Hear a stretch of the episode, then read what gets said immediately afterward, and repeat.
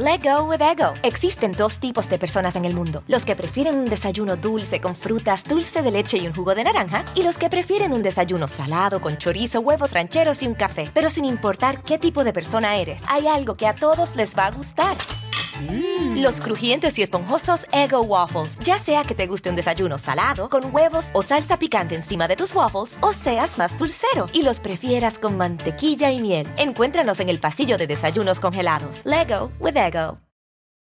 The Angie's list you know and trust is now Angie, and we're so much more than just a list. We still connect you with top local pros and show you ratings and reviews, but now we also let you compare upfront prices on hundreds of projects and book a service instantly. We can even handle the rest of your project from start to finish. So remember, Angie's list is now Angie, and we're here to get your job done right. Get started at Angie.com. That's A N G I, or download the app today. Pitaya.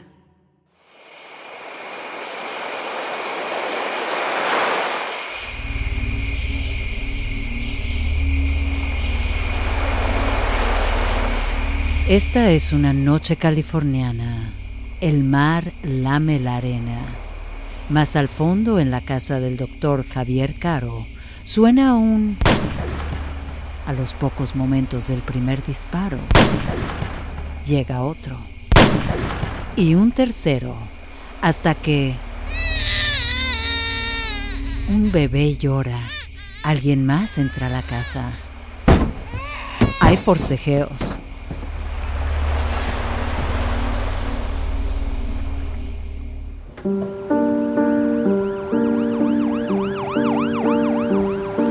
Bienvenidos a Pesadillas Criminales, el podcast donde hablamos de impactantes asesinatos en el mundo latino, encarnando tanto a las víctimas como a los asesinos y asesinas. Soy Areli Arismendi, y si bien ya estamos acostumbrados a un ambiente sangriento, por más que queramos ignorarlo, se queda en nuestra imaginación. Acompáñame a elaborar juntos el infanticidio múltiple que sacudió a la ciudad de Ventura, al sur de California, a finales de 1999, cuando el siglo XX se despedía con este crimen atroz. ¿Fue mamá? ¿Fue papá? Descubre esta historia y forma parte de nuestras pesadillas criminales. ¡No!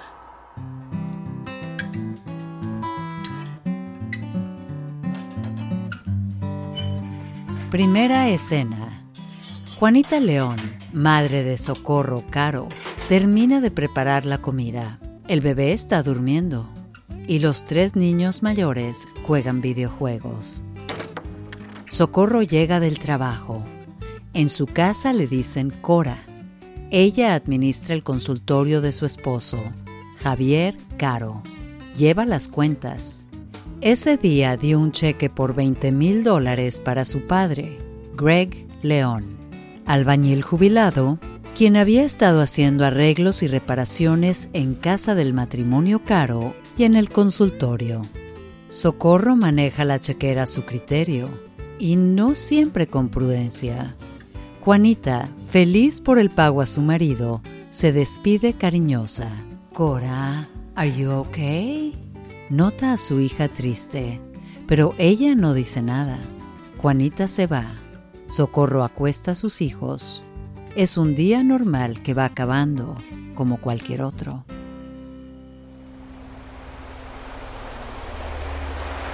La luz cae sobre Socorro. Es una mujer normal. No tiene un cuerpo espectacular, pero sí una mirada interesante. Ha sido hasta este momento en su madurez, una dedicada madre. Y como ustedes saben, la maternidad y la crianza dejan poco espacio a la pasión, más cuando has tenido cuatro hijos. El más chico es un bebé de brazos. Cora se aleja de la ventana donde el atardecer de California termina de volverse noche. Escucha que su marido ha llegado y tras enfundarse en una bata vaporosa, se mira al espejo. Se ve hermosa, seductora, Pero algo, algo no está bien. Su cabeza va demasiado rápido. Imaginemos que estamos a su lado, con ella, a la espera de que el doctor llegue al cuarto de la pareja. Ella ha puesto música, pétalos de rosa en la cama y un par de velas en la habitación. Quiere a todas luces reconquistar a Javier. Javi, ¿vienes? ¿Quieres ver una película? ¿Te preparo un trago? Pero Javier no está de humor. Ha estado revisando los números del consultorio y los gastos de Cora y los gastos de Cora consumen todas las ganancias. En realidad, está furioso. La cuenta de banco cada vez tiene menos dinero, pero ella no hace caso. Se acerca cachonda. Javier se resiste a besar a Socorro. Le reclama nuevamente sobre los gastos de la clínica. Los números no están claros. El padre de Cora es el trabajador más caro que ha contratado en su vida. ¿20 mil dólares por albañilería? Socorro se acerca a Javier, lo toma de la camisa con las dos manos y lo que podría haber sido una caricia resulta un forcejeo. Se siente ofendida y rechazada. ¿Estás dudando de mí? ¿Crees que voy regalando nuestro dinero? ¿Que me lo gasto en joyas, en vestidos? Se supone que esta era una noche romántica un momento para reavivar nuestro amor y ya lo echaste a perder con tus tonterías. Javier no dice nada. Se queda un momento firme mirando cara a cara a Socorro, hasta que, violento, cruel, la toma de las manos con fuerza. Los nudillos de Cora palidecen. Socorro no suelta su camisa. Es más, con fuerza, ahora la desgarra. Patea a Javier en las espinillas. Javier le da un cabezazo y logra zafarse de socorro. La empuja con fuerza y... Socorro cae al piso. Al caer, ella siente bajo su pierna un objeto, un pequeño cilindro duro y pesado. Es la batería de un juguete que los niños han dejado tirada en la alfombra. Una pila tipo C. Socorro se levanta, observa con enojo a Javier y sin dudarlo le lanza la batería con fuerza directamente al rostro. Le abre una herida en el pómulo derecho, muy cerca del ojo. No vuelvas a dudar de mí. Yo soy quien mantiene el orden en esta casa, de las finanzas, de los niños, de todo. ¿O crees que otra podría cuidar mejor el dinero de tus hijos? ¿Me tomas por idiota? Ya sé, ya sé por qué me tratas así. Lo sé todo. Javier sale dejando a Socorro en su locura. Sabe que su mujer sospecha que la engaña, pero nunca imaginó que fuera capaz de golpearlo de esa manera. Esa noche no duerme en casa. Es el primer paso en una escalera en descenso hacia la desaventura. En un momento regresamos con pesadillas criminales. Let go with ego. Existen dos tipos de personas en el mundo: los que prefieren un desayuno dulce con frutas, dulce de leche y un jugo de naranja, y los que prefieren un desayuno salado con chorizo, huevos rancheros y un café. Pero sin importar qué tipo de persona eres, hay algo que a todos les va a gustar.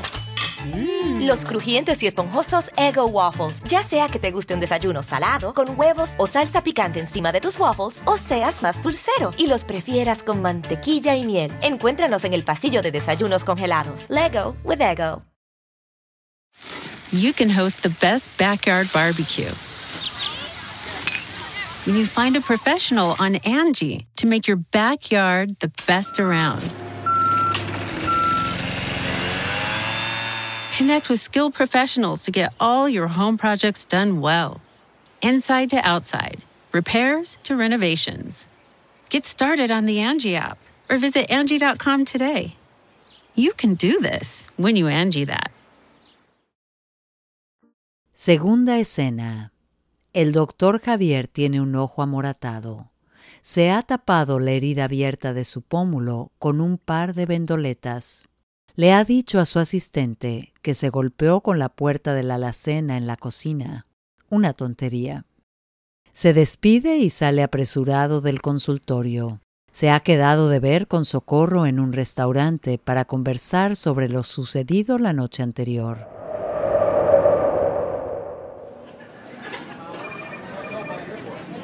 Javier llega al restaurante. Socorro ya lo espera en la mesa tomando un martini. Bueno, el segundo martini. Antes había pedido una margarita para calmarse. Javier pide una copa de vino. Ambos, raros, incómodos, apenados, se besan de piquito falso, es decir, en la comisura.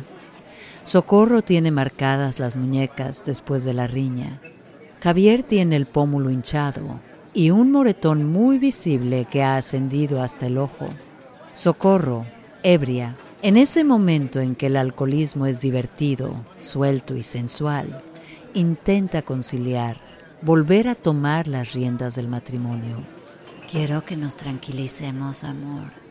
No creo que sea necesario pelear. Vamos a estar en paz. Pensemos en el futuro en nuestra linda familia, en todo lo que nos falta juntos. El doctor Javier la mira con una cruel condescendencia. No puede, ni quiere hacer las paces, mucho menos la desea. Él vino a resolver el problema económico. Las cuentas no le cuadran y aunque cuadraran, necesita un descanso. Le anuncia a Socorro que saldrá de la ciudad un par de días. ¿Para descansar de qué? ¿De mí? Javier miente. Saldrá para asistir a un congreso. Socorro asiente con desconfianza. Sabe que le miente. La cena discurre en una tensa calma. No se arregla nada, ni las cuentas ni las intenciones de recuperar la pasión. Socorro se dedica a beber como cosaca. La cuenta suma dos margaritas cinco martinis y una copa de vino blanco. Tercera escena. Javier está de viaje. Socorro hace cuentas en el consultorio. Su mente viaja rápido entre número y número. La sospecha de que Javier tiene un amante la atemorizaba. Una de sus peores pesadillas es quedarse en la calle. Ella y sus hijos dependen de Javier. Es el momento de tomar el control de la situación. No voy a quedarme de brazos cruzados. No irás por ahí gastando el dinero de nuestros hijos. Sé que me engañas. Lo siento dentro, Javier. Lo huelo. No me deseas. Socorro toma la chequera y le firma un nuevo cheque a su padre. En la libreta de gastos anota el número del cheque y a su lado escribe brevemente reparación de ventanas y drenaje. Acomoda todos los pendientes del consultorio, atiende llamadas junto con la asistente a quien, por supuesto, encara. Al ver el gesto de la mujer, Socorro entiende que esa no es la amante de su marido. Desesperada de angustia, habla con su madre, Juanita, y le pide que la ayude a dormir a los niños. Termina el día en el consultorio y Cora camina hasta el bar más cercano. Toma varios tragos, sola, conteniendo su mente por la que pasan miles de escenarios hasta que...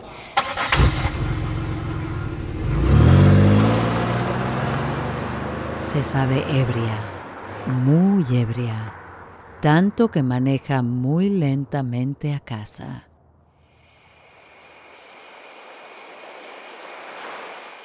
Al llegar encuentra a Javier, quien ha regresado antes del Congreso. Qué bueno que volviste, amor. Te extrañé. Sabes que eres el hombre de mi vida, ¿verdad? El padre de mis hijos. Qué bueno que estás en casa. Yo no sé qué haría sin...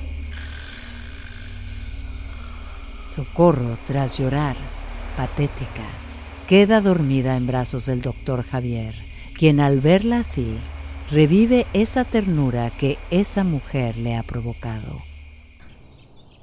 Al amanecer, Desayunan en la cama. El doctor Javier le lleva un plato con cereal, café y jugo de naranja. Hablan. Socorro se confiesa.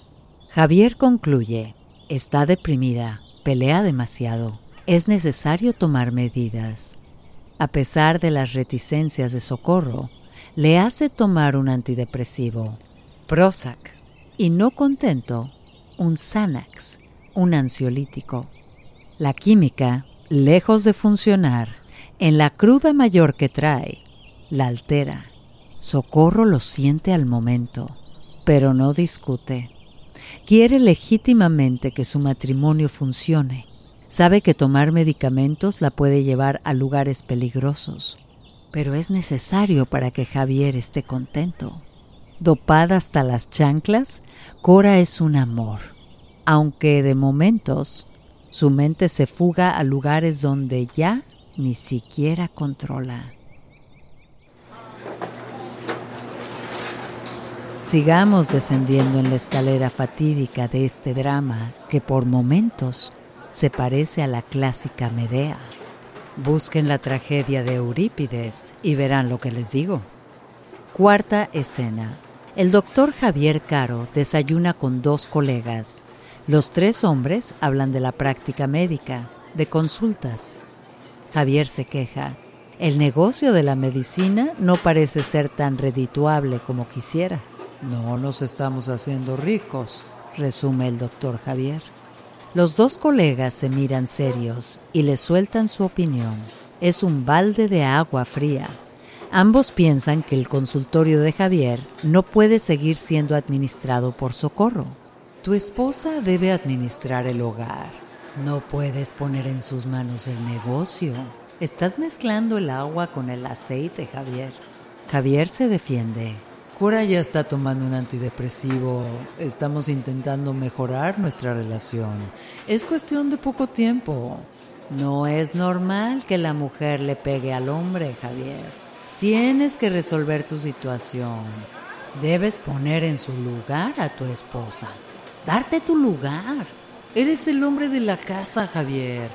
Además, ya sabemos lo de la laboratorista.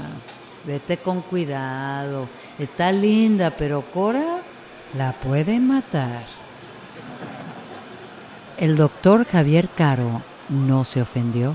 Sus amigos eran sinceros y él ya no podía ocultar que su matrimonio era violento y que el amor había llegado al final.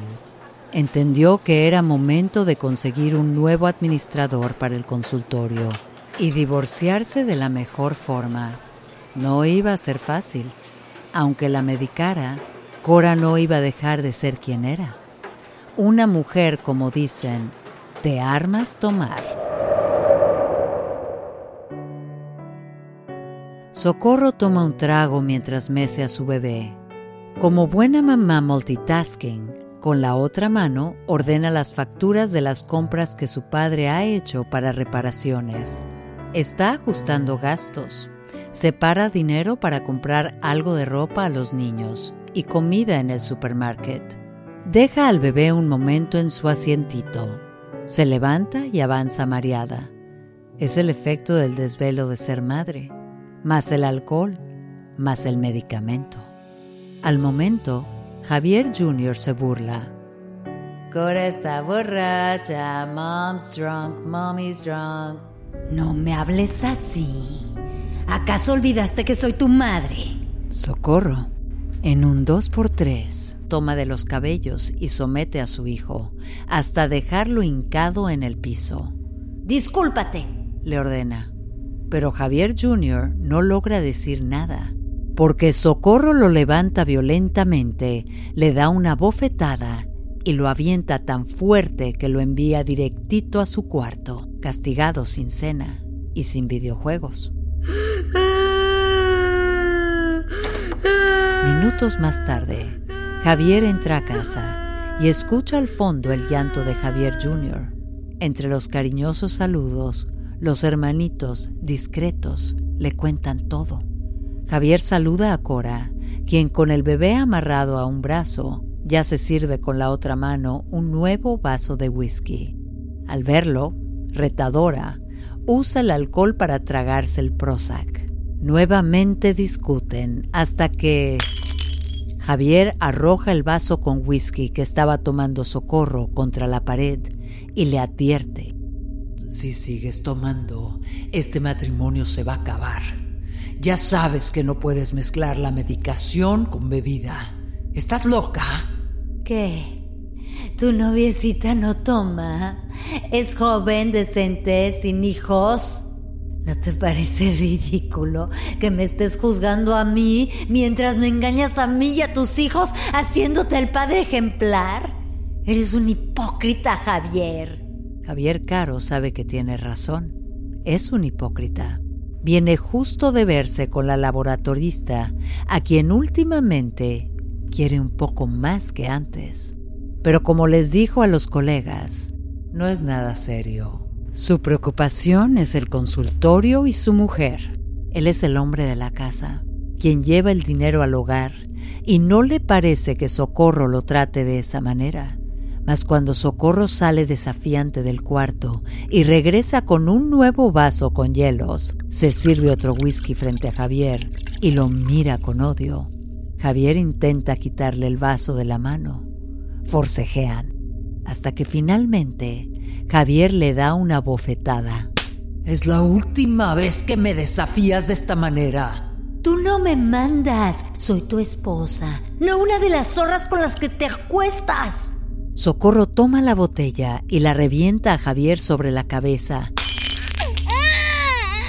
En respuesta, Javier le da un puñetazo en las costillas y Socorro queda doblada en el suelo. Cuando Javier intenta alejarse, ella lo toma de los pies, lo tira al piso, le muerde la pantorrilla con fuerza y Javier, herido por el golpe de la botella y la mordida, grita de dolor.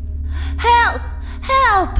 En ese momento en que notan que los tres niños están en la puerta de la casa, viéndolos aterrorizados, gritando ayuda a la calle, solo entonces se frenan.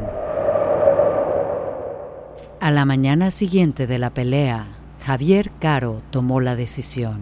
Se reunió con Socorro en la oficina del consultorio y le comunicó la noticia. Faltaba mucho dinero y la relación entre ellos no podía mejorar si trabajaban juntos. Socorro no se lo tomó a bien, pero los números la delataban.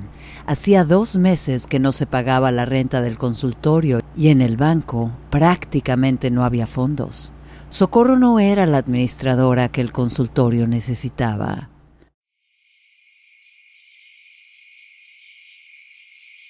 Cuando Socorro durmió a los niños, puso la botella en la mesa de la terraza de su casa, junto a las impresiones de algunos correos que había logrado imprimir desde la computadora de Javier antes de que la corriera.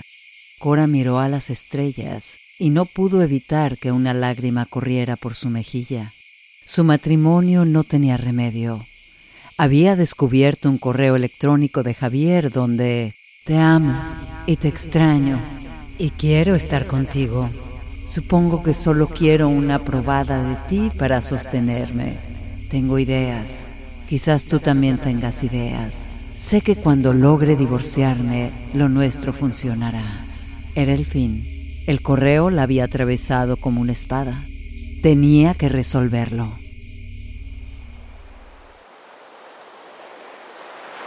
Al mismo tiempo, en alguna playa cercana, Javier Caro camina junto a la laboratorista por la orilla del mar. Se besan y se detienen a observar el horizonte. Él le dice que al fin tendrá tiempo y dinero para sí. Sí, pero falta lo más importante. No quiero seguir esperando. No hay nada de qué preocuparse. Ya está resolviendo con su abogado y en cualquier momento será libre. Podrán estar juntos. Se besan nuevamente. Al fondo las estrellas fugaces caen sobre el Pacífico.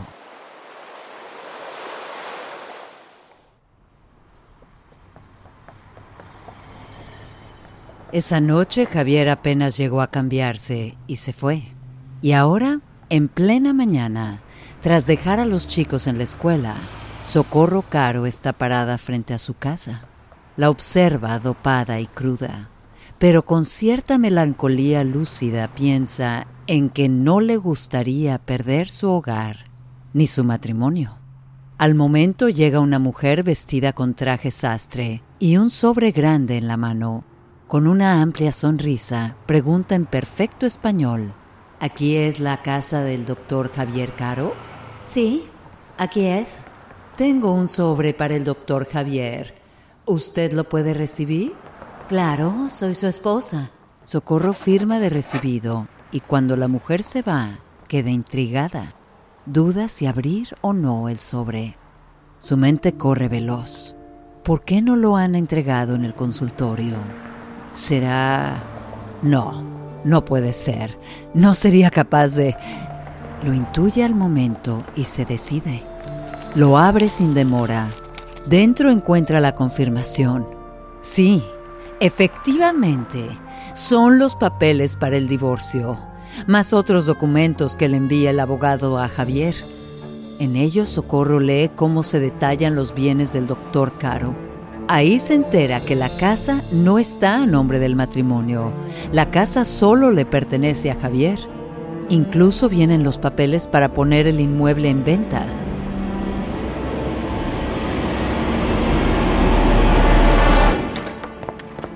Socorro entra a casa desencajada. El corazón va a mil. Juanita la ve irse directo hacia la mesa donde, enloquecida, saca los papeles. Los lee de nuevo. Su mente no para. Oh my God, mija. En los papeles del divorcio se detalla un monto de dinero para socorro, pero es muy escaso, y el monto es para la manutención de los niños. ¿Acaso piensa que se puede vivir con migajas? Por supuesto que no voy a firmar nada. Descarado. Ni siquiera tuvo la delicadeza de pedirle a su abogado que le enviara los papeles al consultorio. No, quiere restregármelo en la cara, mamá. Pero la va a pagar. La va a pagar. La noche anterior, Javier Caro ya había hecho planes con su amante. Esa madrugada alquiló una pequeña cabaña al lado del mar, donde ambos disfrutarían de una primera luna de miel. Sabía que Socorro había recibido el sobre y también tenía claro que seguramente lo había abierto, como hacía con toda la correspondencia. Ese era el plan, y era mejor que habérselo dicho personalmente. Javier Caro no tenía privacidad desde que se casó con Socorro, y por fin le había sacado partido a la desconfianza de su esposa. Ahora le restaba afrontarla, intentar que la pelea no fuera muy extensa y lograr partir con calma. Solo tenía que esperar un par de semanas para irse con su nuevo amor. Ahora regresamos con más pesadillas criminales. Let go with ego. Existen dos tipos de personas en el mundo: los que prefieren un desayuno dulce con frutas, dulce de leche y un jugo de naranja, y los que prefieren un desayuno salado con chorizo, huevos rancheros y un café. Pero sin importar qué tipo de persona eres, hay algo que a todos les va a gustar. Los crujientes y esponjosos Ego Waffles. Ya sea que te guste un desayuno salado, con huevos o salsa picante encima de tus waffles, o seas más dulcero y los prefieras con mantequilla y miel. Encuéntranos en el pasillo de desayunos congelados. Lego with Ego. You can host the best backyard barbecue. When you find a professional on Angie to make your backyard the best around. Connect with skilled professionals to get all your home projects done well. Inside to outside, repairs to renovations. Get started on the Angie app or visit Angie.com today. You can do this when you Angie that.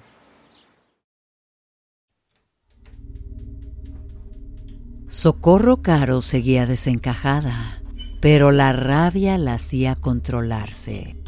Le había pedido a su madre, Juanita León, que esa noche se quedara a cuidar a los niños. Tenía que hablar con Javier y lo mejor era que no fuera en la casa. Los niños no debían escuchar la discusión. Juanita estaba preparando la cena y había dejado todo listo para que los niños cenaran en su cuarto. Javier no tardaría en llegar, y Juanita sabía que aquello no iba a ser cómodo. Javier Caro llegó tarde esa noche. No quiso salir a cenar. Socorro no logró convencerlo, pero intentó que la noche se desarrollara con calma. En la terraza se sentaron a conversar. Socorro preparó margaritas para disipar por un momento el amargo trago de la ruptura. Javier no aceptó el trago. Fue directo y sincero. Quiero el divorcio, le dijo a Socorro. ¿Podemos hablar primero? ¿No te parece que te estás apresurando? Échate un trago conmigo. Relájate. Javier no quiso dar su brazo a torcer. La decisión estaba tomada. Había preparado ya sus cosas y se iría a dormir al consultorio. Aún no terminaba de resolver pendientes.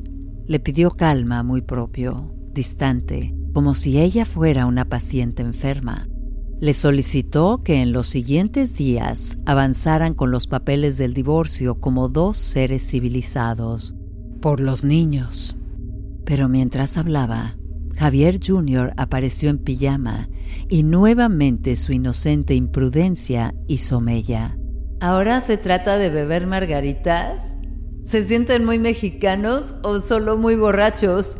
Javier Caro no pudo tolerar la insolencia de su hijo. Se levantó enojado de su asiento y tomó de los hombros al niño. Lo reprendió mientras lo fue empujando hasta su cuarto en el segundo piso. En el trayecto fueron gritando y la tensión en el hogar crecía. Javier Caro salió del cuarto de sus dos hijos mayores con el rostro desencajado. Después entró con sigilo al cuarto de sus dos hijos pequeños. Ambos estaban profundamente dormidos y junto a ellos estaba Juanita León, adormilada en el sillón. Javier la observó con desagrado. No podía dejar de pensar que Socorro y su familia lo estaban dejando en la ruina. Al salir de la habitación se encontró con que Socorro lo estaba esperando para seguir hablando. Pero Javier ya no quería continuar. Nuevamente el tono fue subiendo y la discusión terminó a los gritos. Javier intentaba salir de la casa, pero Socorro le cerraba el paso. Te amo, Javier. No puedes dejarnos. Somos tu familia. ¿Qué vamos a hacer sin ti? Yo no voy a abandonar a mis hijos. Se quedarán conmigo, porque tú no estás en condiciones de cuidarlos. Cuando dejes de tomar, podrás estar con ellos. Javier Caro no detenía su paso. Fue bajando las escaleras mientras Socorro prácticamente se iba colgando de su cuello. Javier se tomaba del barandal para no caer. Continuaba bajando. Ambos se jaloneaban, se golpeaban, mientras torpemente daban pasos inseguros bajando por las escaleras. Juanita León despertó y salió a ver qué era lo que estaba sucediendo. Escuchaba el llanto inconsolable de su hija y bajó por las escaleras para ayudarla. Socorro ya estaba en el piso, agarrada de los pies de Javier que intentaba zafarse de Socorro, sacudiéndose como si se estuviera sacudiendo lodo pegado en la suela de sus zapatos. Habían llegado al último escalón de la escalera de la desgracia.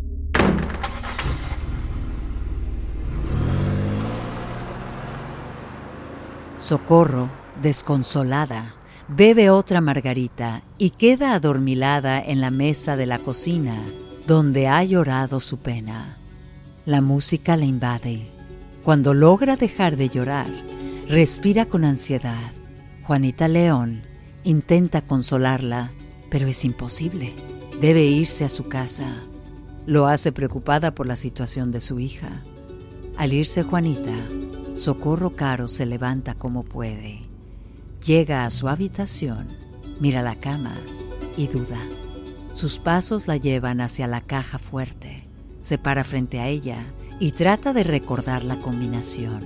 Prueba con cualquier número. La caja no responde. Mueve la palanca y ¡zas! Resulta que no tenía ninguna clave activada. O que Javier la dejó abierta. Imaginemos. Socorro la abre Toma el revólver 38 que Javier le ha regalado tiempo atrás para defender a los niños en una emergencia. Y al verla, su mente avanza rápido Ya no serás mío, ya no seré tuya. Te insistí. No me quieres a mí, entonces tampoco quieres a mis hijos. Son míos, solo míos. Socorro carga el arma y se acerca al cuarto de sus hijos mayores. Se detiene frente a sus camas mientras duermen. Apunta hacia la cabeza de Javier Jr. Sin pensar en lo que ha hecho, avanza hacia la cama del pequeño John, quien ha despertado y no entiende qué pasa. Socorro apunta el revólver y nuevamente como una muerte en vida sigue a la habitación contigua, donde duermen sus dos hijos menores. Se detiene un momento frente a la cuna del bebé. Lo mira dormir plácidamente. Socorro sonríe hasta que siente la mirada de su hijo de cinco años. Está en la cama, sentado. La observa con terror. Socorro apunta y... Socorro Caro, la asesina de Ventura, salió del cuarto abatida. Dejó que el bebé siguiera llorando en su cuna y una vez fuera del cuarto, cerró la puerta para no escucharlo. Tomó el arma, la colocó en su boca. Fue Javier Caro quien al volver a su casa por su maleta, encontró a sus hijos muertos y a su esposa agonizando. Llamó al 911 y solicitó ayuda. Después llamó a Juanita León, su suegra, y le pidió que viniera. Juanita quedó estupefacta. Javier no dejaba de reclamarle. Mira lo que ha hecho tu hija. Ve, aquí comenzó a matar a los niños, después vino al cuarto de los bebés. ¿Te das cuenta? Imaginemos que Juanita, años más tarde, sigue pensando en por qué Javier insistió tanto en detallarle la ruta. Pero quedémonos con que Socorro Caro decidió vengarse de su marido y no encontró mejor manera que asesinar a sus tres hijos y después intentar suicidarse. Socorro Caro se sometió a dos cirugías cerebrales para reparar el daño que causó la bala que atravesó su cabeza. Declaró que no recuerda la noche de los triples asesinatos, pero el jurado de California no se conmovió en ningún momento con la historia de Socorro y sus defensores, quienes insistían en que el doctor había afectado a su esposa con los medicamentos. Cabe decir que en esos meses surgieron otros dos casos de mujeres estadounidenses casadas con médicos que fueron a los tribunales por matar a sus hijos. Junto con Socorro, las tres tomaban medicamentos psiquiátricos.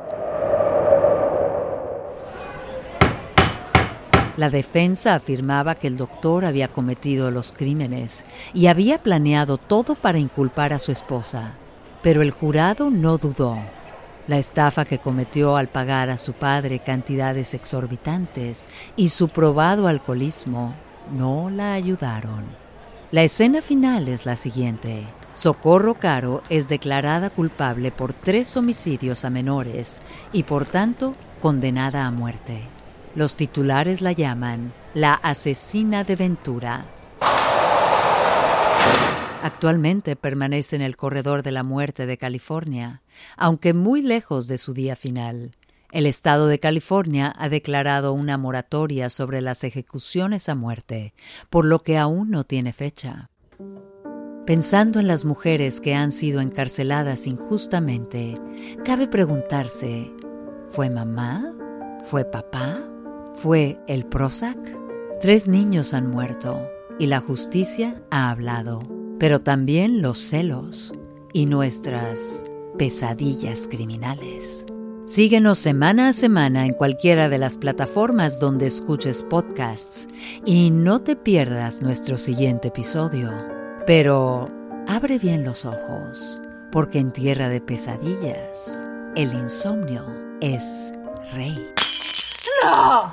Si te gustó este episodio, no dudes en compartirlo, seguirnos y darnos like. Una producción de Pitaya Entertainment. Guión y contenido, Itzia Pintado. Guionistas invitados, Diego Castillo y Gabriela Pérez Lau. Producción, Santiago León. Y la narración, de su servidora, Yareli Arismendi. Pitaya. Let go with ego. Existen dos tipos de personas en el mundo: los que prefieren un desayuno dulce con frutas, dulce de leche y un jugo de naranja, y los que prefieren un desayuno salado con chorizo, huevos rancheros y un café. Pero sin importar qué tipo de persona eres, hay algo que a todos les va a gustar. Los crujientes y esponjosos Ego Waffles. Ya sea que te guste un desayuno salado, con huevos o salsa picante encima de tus waffles, o seas más dulcero y los prefieras con mantequilla y miel. Encuéntranos en el pasillo de desayunos congelados. Lego with Ego.